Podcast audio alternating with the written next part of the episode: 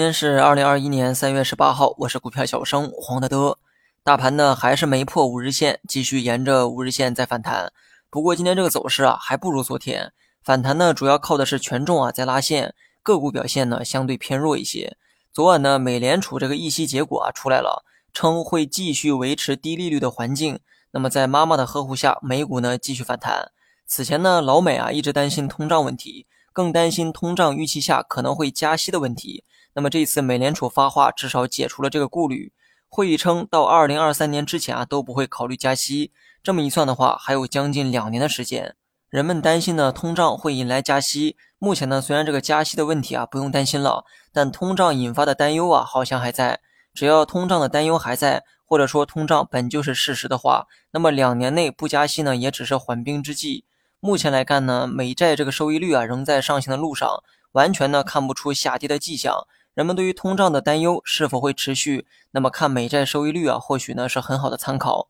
日后美债持续上涨的话，说明人们对于这个通胀的担忧呢始终还在；反之亦然。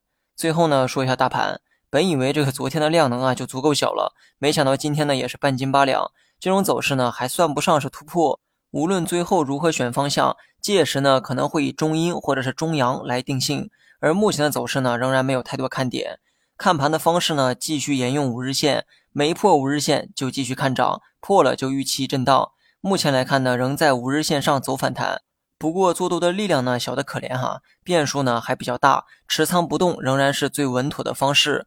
从盘面情绪来看，不排除呢短期啊会出现冲高回落，没有利好的刺激下，大盘呢涨得也很吃力，但这也不是你去看空它的理由。技术面的看盘呢，继续遵照五日线的原则。没破就继续看涨，破了再看调整。只是你心中呢要有随时会出现下调的这个预期，这样呢，即便真的跌下来啊，你也不用慌张。